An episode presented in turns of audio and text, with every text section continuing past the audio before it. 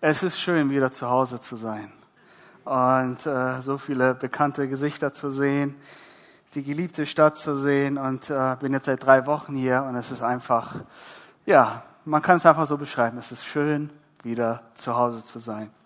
Für all diejenigen, die mich nicht kennen, ich heiße Baba Keschkaran, wurde jetzt ja mehrmals erwähnt und bin mit meiner Frau Sarah seit sechs Jahren verheiratet. Und wir haben zwei kleine Kinder, Liam und Nova, und unsere dritte Tochter ist unterwegs. Und äh, wir haben schon alle Horrorszenarien ausgemalt. Also wenn ich mitten in der Predigt rauslaufe und wenn Sarah mir ein Zeichen gibt, seid mir nicht böse, äh, dann müssen wir los, ja. Und aber es gibt genug gute Männer hier, die dann die Predigt fortführen können. Und aber so weit wollen wir gar nicht denken, ja. Wir leben seit gut einem Jahr in Addis Abeba, Äthiopien und Menschen, die uns kennen, beschreiben uns als leidenschaftliche und impulsive Menschen. Wir können uns leidenschaftlich und impulsiv lieben. Wir können uns auch leidenschaftlich und impulsiv streiten. Und wir haben in den ersten sechs Ehejahren echt tolle Dinge miteinander erlebt. Und der Umzug nach Addis Abeba war für uns persönlich eine, äh, ja, war ein sehr mutiger Schritt für uns persönlich, hier alles loszulassen, nach Äthiopien zu ziehen. Aber wir haben auch viele alltägliche Herausforderungen, die wir miteinander meistern und in den letzten sechs Jahren gemeistert haben. Und eines dieser Herausforderungen ist der Abwasch. Der Abwasch ist definitiv nicht unsere größte Leidenschaft. Er ist ein großer Reibepunkt in Klammern gewesen. Und als Single hat sich mein Geschirr in der Wohnung immer Richtung Decke gestapelt. Und mein Wunsch, irgendwann Sarah zu heiraten und dann die erste gemeinsame Wohnung mit Spülmaschine zu beziehen, ging zwar in Erfüllung, aber es brachte nichts. So einräumen und ausräumen war dann das große äh, Problem. Und äh, wie ihr sehen könnt, ist der Abwasch definitiv nicht unsere größte Stärke. Und dann sind wir letztes Jahr nach Äthiopien gezogen. Ja, was kann man alles mitnehmen nach Äthiopien als, als Haushalt, Möbel? Und mir wurde dann relativ schnell klar, dort gibt es keine Geschirrspülmaschinen. Und äh,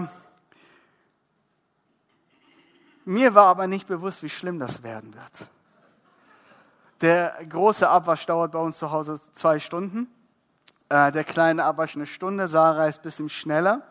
Je nachdem, ob es Strom gibt, heißes Wasser gibt äh, oder man erstmal Wasser kochen muss, geschweige denn, wenn es dann mal Wasser gibt. Und so schaut so ein bisschen der Alltag aus, wenn wir abwaschen. Und irgendwann fing es an, dass wir beim Abwaschen Stromschläge bekommen haben. Sowohl die Spüle hat uns teils heftige Stromschläge verpasst, als auch das Wasser aus dem Wasserhahn.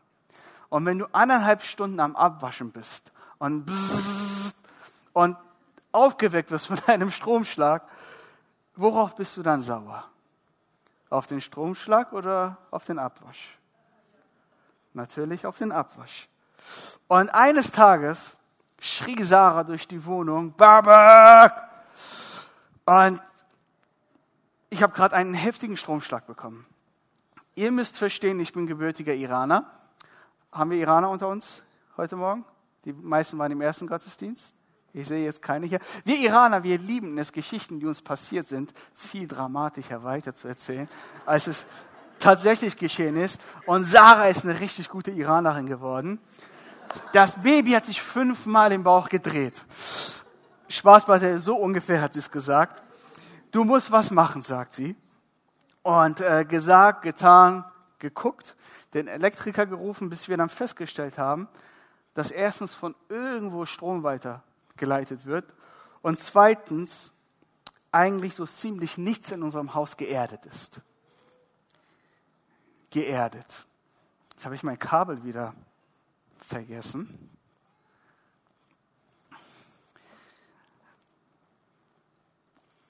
Hat jemand von euch schon mal eine Lampe zu Hause angeschlossen? Ja, die Kabel da sind etwas kleiner. Ich habe bewusst heute so eine große äh, mitgebracht. Äh, dann gibt es das gelb-grüne Kabel. Das ist für die Erdung zuständig. Ein ganz wichtiger Kabel. Dann gibt es noch das schwarze Kabel hier. Hier fließt jede Menge Kraft und Power durch. Das Kabel hier, das dürft ihr niemals mit bloßen Händen anfassen. Mir ist es einmal passiert oben auf der Leiter und innerhalb weniger Millisekunden war ich wieder auf dem Boden von der Leiter. Und es hat ungefähr eine halbe Stunde äh, gedauert, bis ich wieder normal war als Mensch. Dinge müssen geerdet sein, damit wir keinen verpasst bekommen. Richtig? Und frag mal deine Nachbarn, bist du geerdet?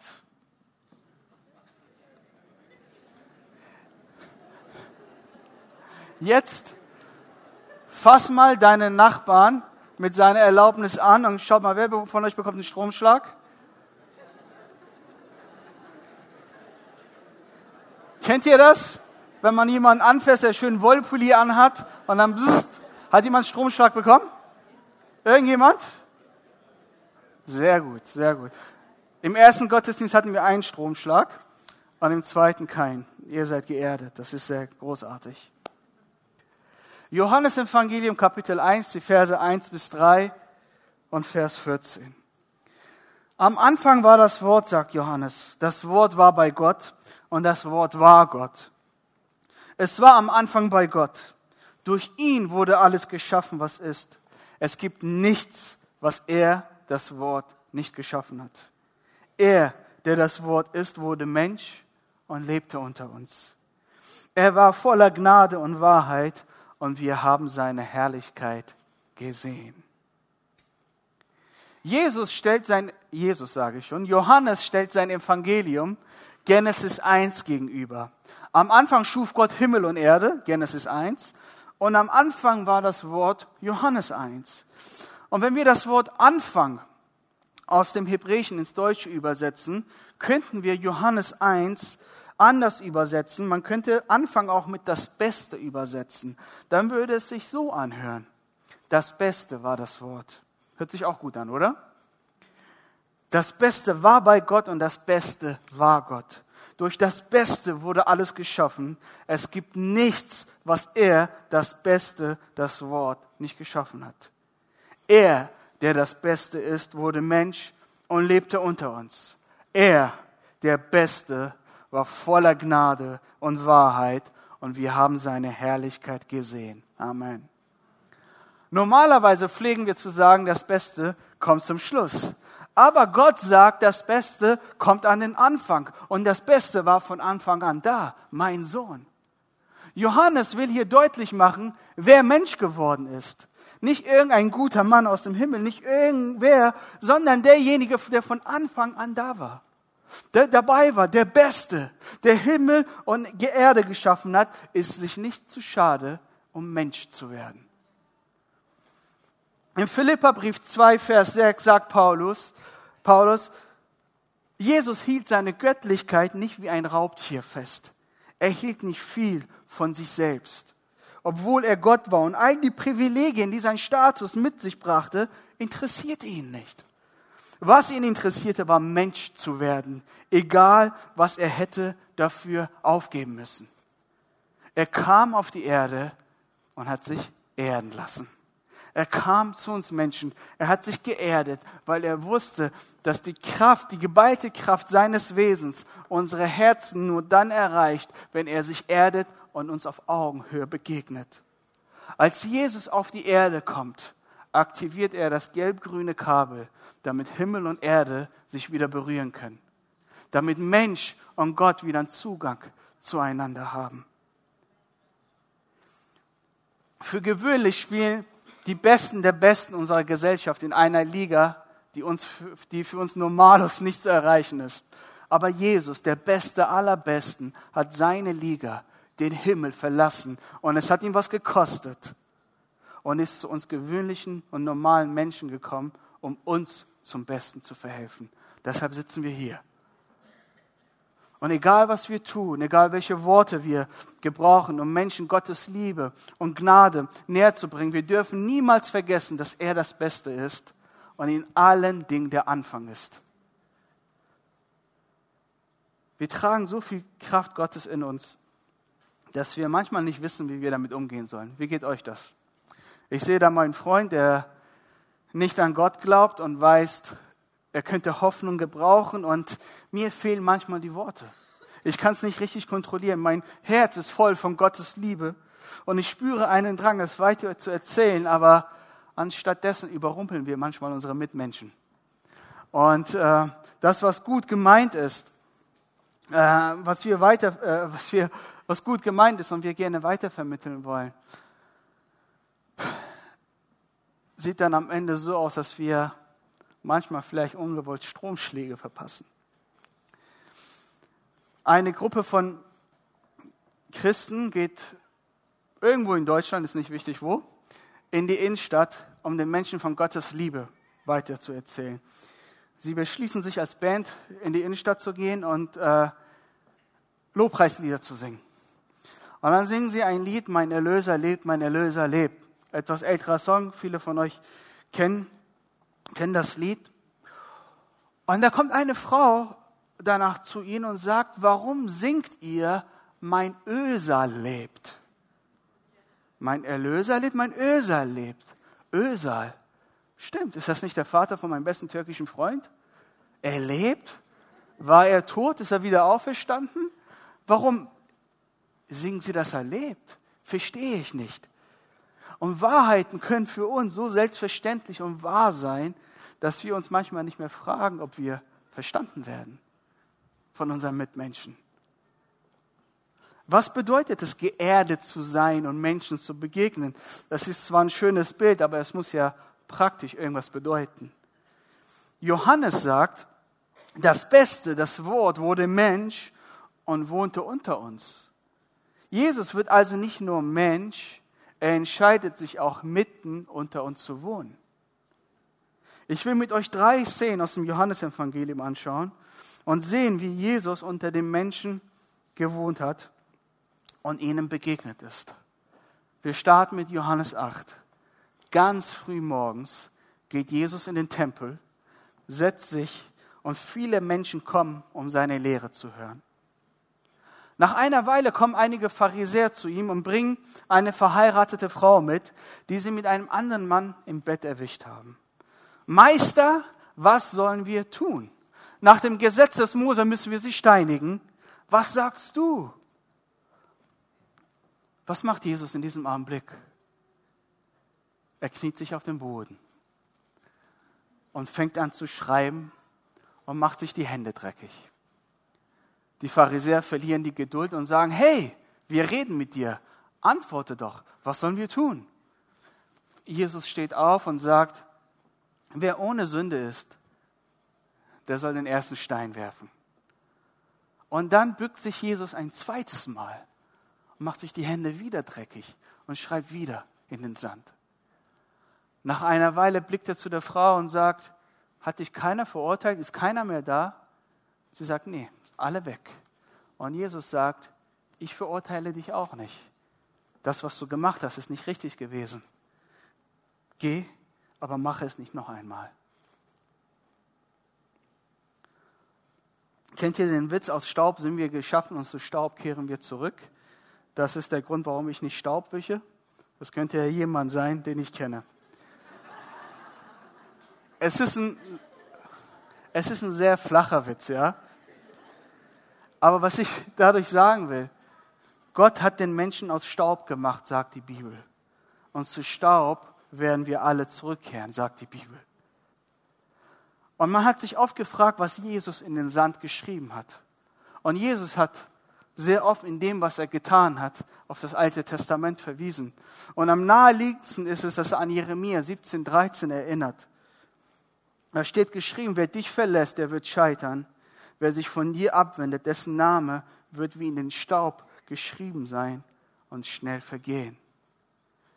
Staub ist ein Symbol für Vergänglichkeit und seine Botschaft an die Pharisäer ist, sowohl ihr als Ankläger, ihr habt nichts verbrochen, als auch die Frau, die ihren Ehemann betrogen hat, ihr habt eine Sache gemeinsam. Aus Staub seid ihr gemacht und zu Staub werdet ihr zurückkehren. Auch eure Namen müssten eigentlich in den Sand geschrieben werden. Aber vor mir seid ihr ohne Unterschied gleich und vergänglich. Auch ihr braucht mich. Nur durch mich könnt ihr das Vergängliche überwinden und ich werde eure Namen nicht mehr in den Sand schreiben, sondern im Buch des Lebens. wie es uns das Neue Testament sagt. Verurteilt niemanden, damit ihr nicht verurteilt werdet, sagt Jesus. Der einzige Unterschied zwischen mir, der Jesus kennt, und dem schlimmsten Menschen, der Jesus nicht kennt, der einzige Unterschied ist Jesus selbst. Ich kann mir nichts darauf einbilden. Er wurde mir einfach aus Gnade geschenkt. Und bevor wir ein Urteil über einen Menschen fällen, dürfen wir unsere Gemeinsamkeit mit dieser Person nicht vergessen. Aus Staub sind wir gemacht, zu Staub werden wir zurückkehren. Und durch Gottes Gnade bin ich gerettet. Das erdet uns.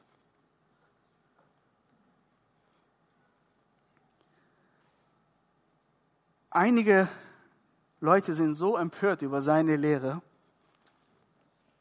dass sie einige Verse später im Tempel Steine aufheben, um Jesus damit zu steinigen.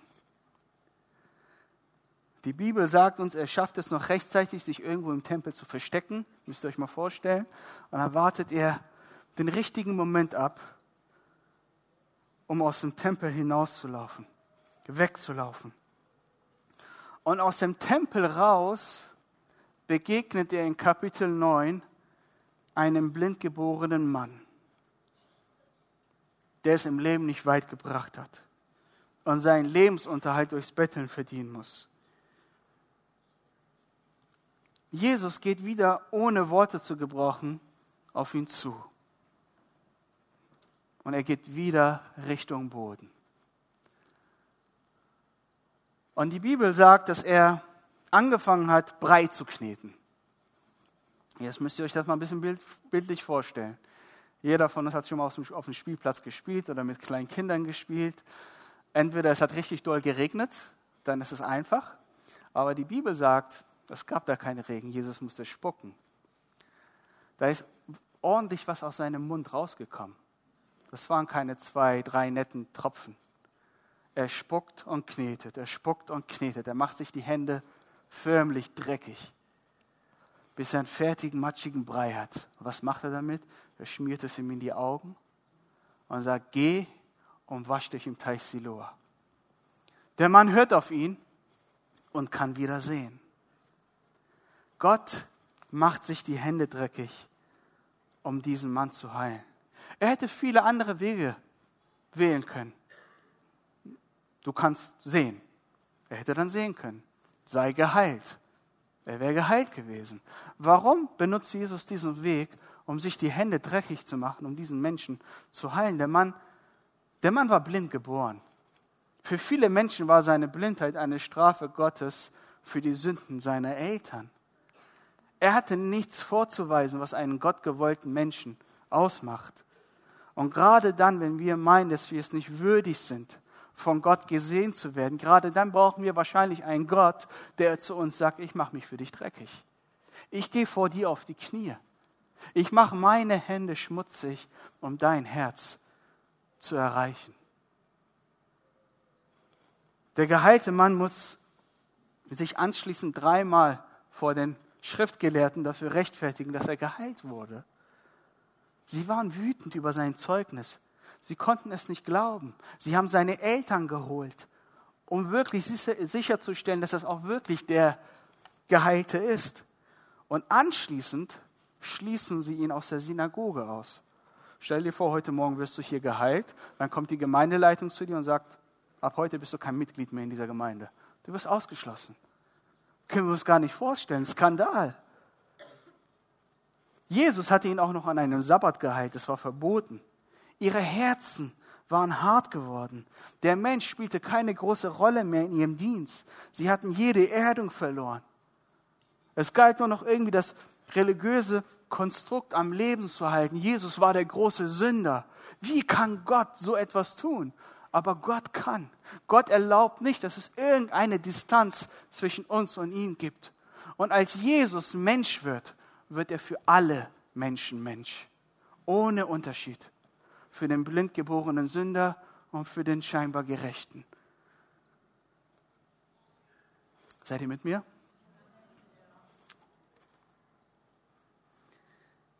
Und dann nahte Abschied. Kapitel 13. Eines der letzten Abende mit seinen Jüngern. mit die letzten Worte, die er zu ihnen sprechen kann. Und die letzten Worte sind die wichtigsten Worte, richtig? Jesus sitzt mit seinen Jüngern beim Abendessen. Auf einmal steht er auf, nimmt eine Schale, gießt Wasser hinein, nimmt sich ein Handtuch und geht wieder Richtung Boden und kniet sich wieder hin.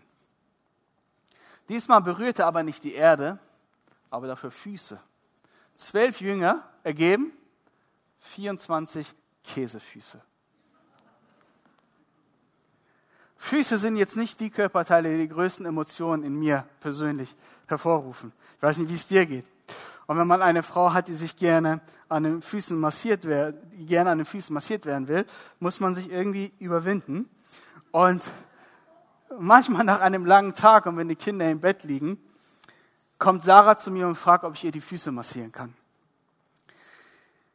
Die sind sauber. Das ist immer ihre Begründung. Klar. Nach einem langen Tag, Schuhe, Socken sind die sauber. Dann zieht sie die Socken aus und sagt, guck doch mal, es gibt nichts zu verhandeln. Es gibt nur einen Weg für dich. Entweder du wächst die Füße oder ich fasse sie nicht an. Wenn sie müde ist, bleibt sie auf der Couch sitzen, aber wenn sie noch Energie hat, geht sie sich die Füße waschen und dann habe ich keine Ausreden mehr. Dann massiere ich die Füße und jetzt vor drei Tagen haben sie frisch geduscht äh, und dann kann ich da nichts sagen, dann werden die Füße massiert. Aber der einzige Unterschied zwischen mir und Jesus ist, ich fasse die Füße an, wenn sie sauber sind. Aber Jesus fasst die Füße an, wenn sie dreckig sind. Und eine Fußwaschung ist nichts Romantisches gewesen, Leute. Also wenn du das nächste Mal deine Bibel aufschlägst und denkst, oh mein Herr Jesus, wäsch die Füße, wie romantisch, wie lieb. Nein, nein, nein, vergiss es. Es ist nichts Romantisches gewesen. Die haben Sandalen getragen damals. Und nach einem langen Tag der Wanderung klebte so ziemlich alles an ihren Füßen. Und Jesus nimmt sich die Zeit für alle 24 Füße. Auch Judas. Ich will mir gar nicht vorstellen, wie lange das gedauert hat. Was würdest du als jemand, der Verantwortung trägt, deinem Nachfolger als letzten Ratschlag noch mitgeben? Komm, lass uns Füße waschen. Das ergibt nicht wirklich, wirklich Sinn. Oder würdest du eher die Werte der Firma nochmal durchgehen, die Vision hochhalten, über Site-Management reden, effektives Arbeiten, Mitarbeiterführung, aber Füße waschen? Jesus übergibt hier eins der größten Dienste der Menschheit weiter an seine Zwölf und er wäscht ihnen die Füße. Warum? Warum nutzt er diesen letzten Abend oder eines der letzten Abende nicht aus, um mit ihnen über ihre Stärken und Schwächen zu reden? So fünf Minuten, jeder. Da sehe ich dich in den nächsten fünf Jahren. Petrus, Johannes, Jakobus, Andreas. Warum ist das uns nicht überliefert? Warum sagt er nicht zu Johannes, du sollst in Zukunft Füße waschen? Das entspricht deiner Begabung und deiner Persönlichkeit. Du bist ein ganz lieber. So kannst du den Menschen dienen. Und zu Petrus würde er sagen, du auf keinen Fall. Fass niemals die Füße von irgendjemandem an. Wenn du anfängst, Füße zu waschen, Petrus, wenn du dich in diese Kleinigkeiten verirrst, wirst du kein effektiver Leiter werden. Worum geht es denn Jesus eigentlich?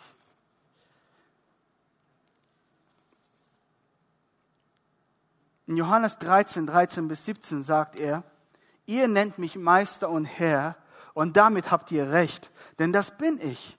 Und weil ich, der Herr und Meister, euch die Füße gewaschen habe, sollt auch ihr einander die Füße waschen. Ich habe euch ein Beispiel gegeben, dem ihr folgen sollt. Ein Diener ist nicht größer als sein Herr. Ich bin nicht größer als Jesus. Und du bist auch nicht größer als Jesus. Und wir als Gemeinde sind auch nicht größer als Jesus. Ihr wisst das alles, nun handelt auch danach. Und jetzt kommt der Satz, mit der Jesus die Fußwaschung abschließt, das ist der Weg zu eurem Glück, sagt er. Das letzte Leiterschaftsprinzip, das Jesus hier seinen, weiter, seinen Jüngern weitergibt, ist der Weg zum Glück. Wow. Wie oft habe ich mir gewünscht, ein glücklicher und erfolgreicher Leiter zu sein? ein guter Familienvater zu sein, gerade in den ersten Ehejahren, ein guter Ehemann zu sein. In all den Jahren hier in unserer Elimkirche, ich habe echt viel gelernt, was Leiterschaft angeht. Dafür bin ich sehr dankbar. Wir haben echt großartige Dinge hier miteinander erlebt als Pastorenteam. So viel über Leiterschaft gehört, gelesen. Vieles konnte ich persönlich umsetzen, vieles nicht, vieles richtig gemacht und auch vieles falsch gemacht. Ich habe mich auch oft mit anderen Leitern verglichen. So, wer hat das noch nicht gemacht, sich mit jemandem zu vergleichen? Dieser unsichtbare Druck, der, den wir oft leugnen, aber der dennoch 100% da ist. Große Zahlen und Ziele vorzuweisen, groß rauszukommen. Und wir stehen als Leiter oder als Menschen, die Verantwortung tragen, oft in der Gefahr, uns mit anderen, uns mit unseren Erfolgen zu definieren.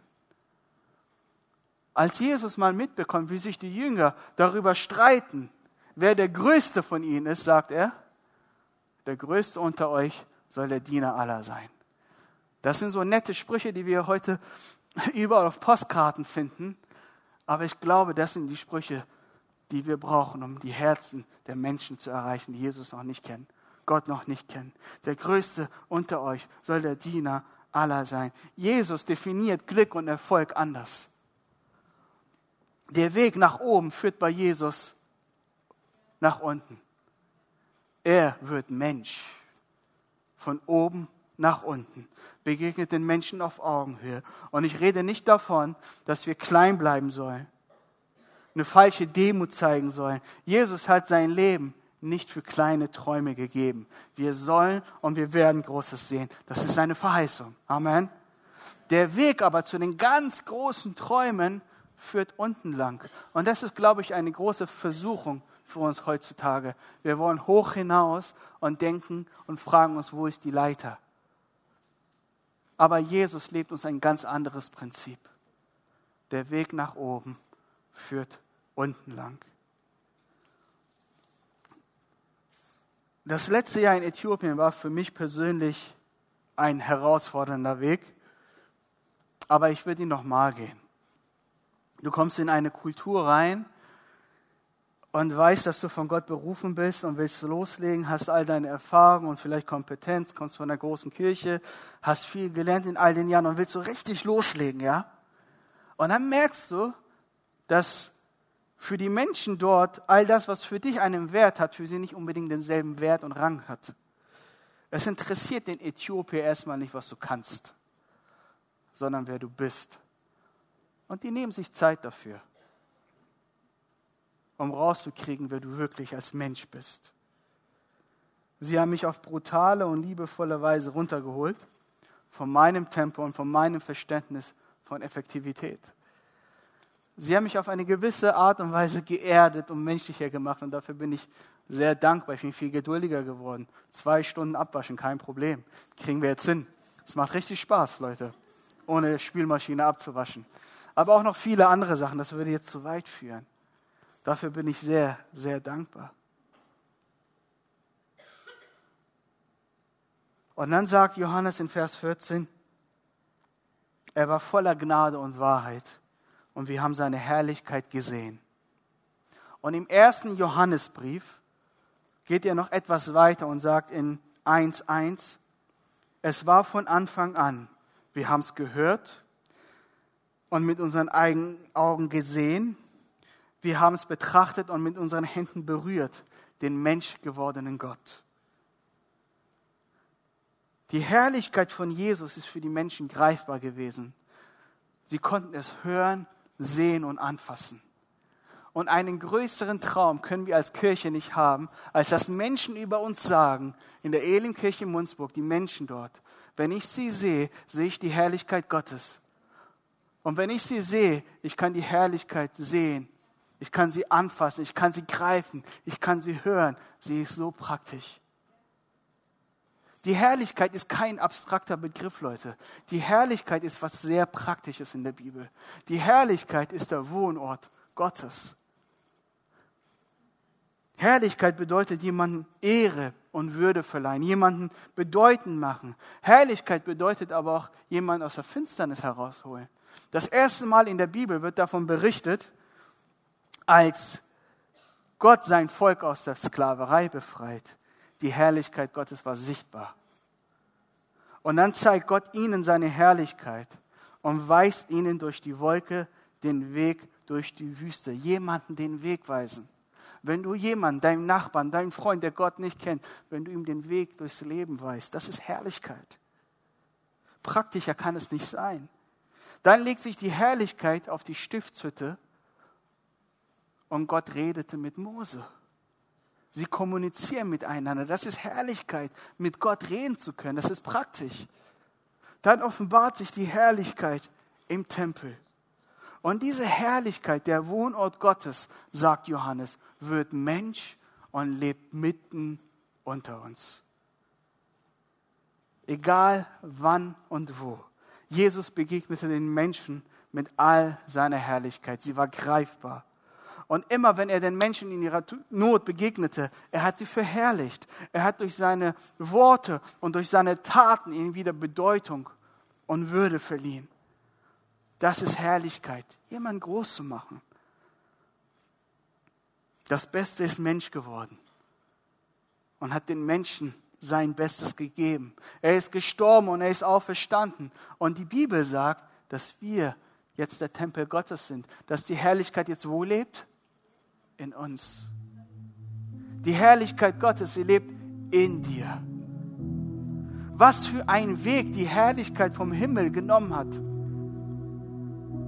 um in mir zu leben, um in dir zu leben. Was für eine Bedeutung ich für mich habe dadurch, für mein persönliches Leben und was für eine Bedeutung ich dadurch für meine Nachbarn habe, für meine Freunde habe und für all diejenigen, die mich nicht mögen.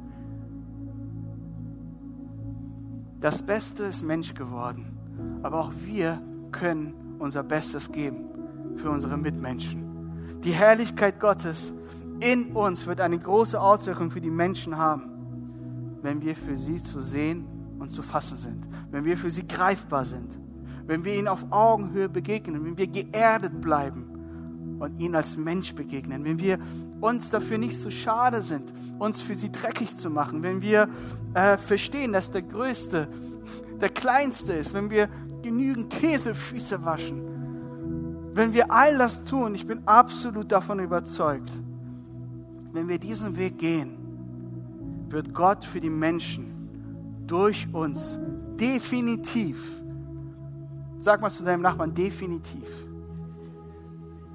definitiv sichtbar werden. Und die Herrlichkeit Gottes wird zu sehen sein. Amen.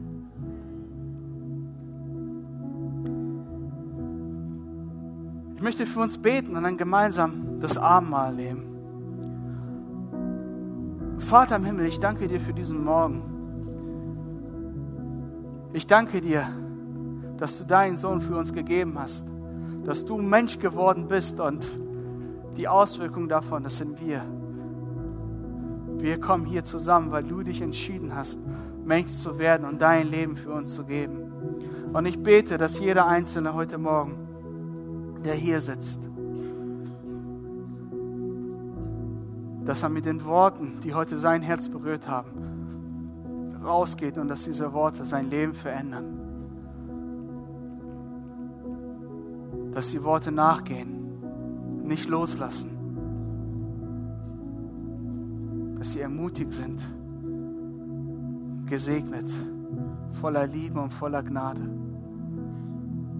Dass jeder Einzelne weiß, dass er zur Herrlichkeit berufen ist, dass er herrlich gemacht ist und dass die Herrlichkeit in ihm lebt. Dafür danke ich dir, Herr. In Jesu Namen. Amen.